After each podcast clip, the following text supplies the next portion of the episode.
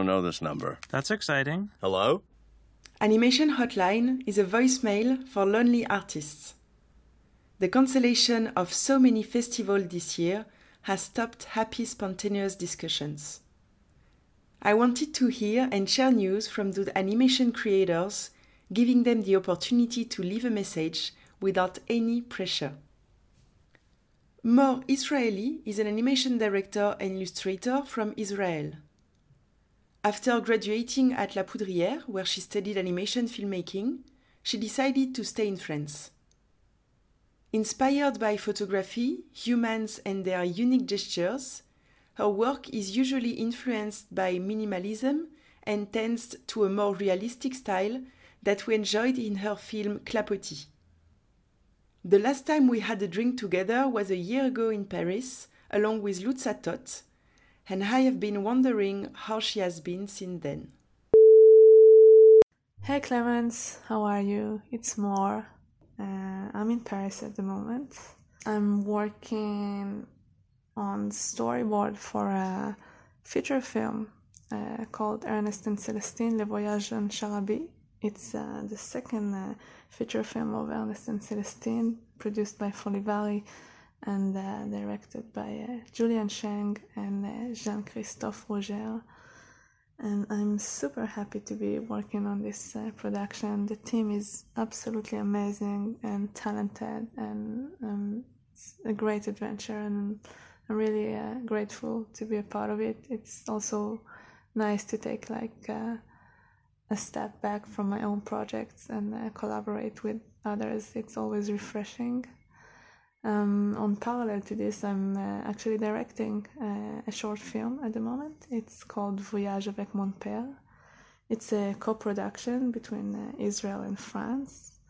And the Israeli producer is actually my fiance, which is also uh, the co author. She also wrote with me this film.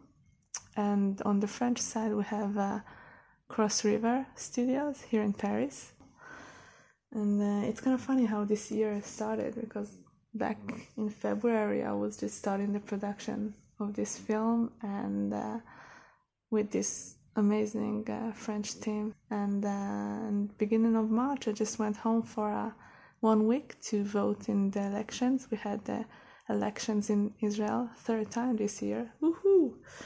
And uh, it kind of happened that this week the whole uh, mess of the covid just exploded and one week turned into six months actually that i got stuck in israel. It was kind of crazy. Uh, imagine i just left the whole team in france and we kind of had to rethink everything and move the production that it will continue in israel. And uh, luckily i had my laptop and my Cintiq with me and we found some crazy talented uh, Israeli artists to work with. So the whole production changed its face a bit. Uh, it was beautiful actually. I got to meet these wonderful uh, Israeli artists, and I almost forgot how it was. It's been years since I uh, worked with the Israeli people, and I'm really happy for this opportunity. It went out great and this whole uh, confinement period the first confinement it was really so different than uh, this second confinement in paris because back then in israel it's been kind of a few years since i've lived there. So i didn't really have my own home. Uh, i was lucky enough to have a car so my fiance and i we were just like moving from one place to another. Like every two three weeks we would switch a home. Sometimes we were by the sea. Sometimes we were just next to the mountains.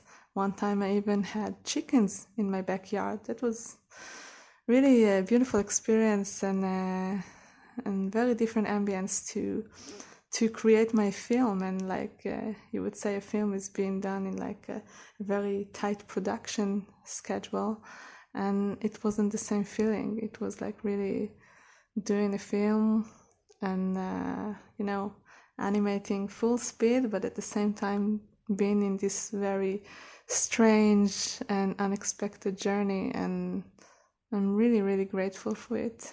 I got the time to slow down a bit, even though I wasn't like in the middle of production of a short film. I was able to slow down and reflect a bit, and actually, clear some time to fulfill like an old dream of mine. I've been like in the past seven years really wanting to do this water therapy course called Watsu. And I had this wonderful opportunity in Israel to go to disconnect five days in the desert and go through this uh, course to um, become a water therapist.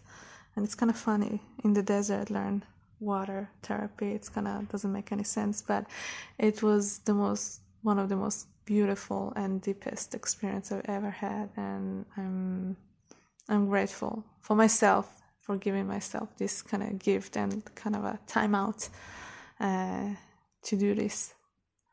So eventually, it's it wasn't that bad. The COVID has arrived. It kind of brought in like this very nice experience, uh, which is completely different in this uh, second uh, confinement experience I'm having right now. As I'm back in Paris, alone in my flat, as a confinement should look like.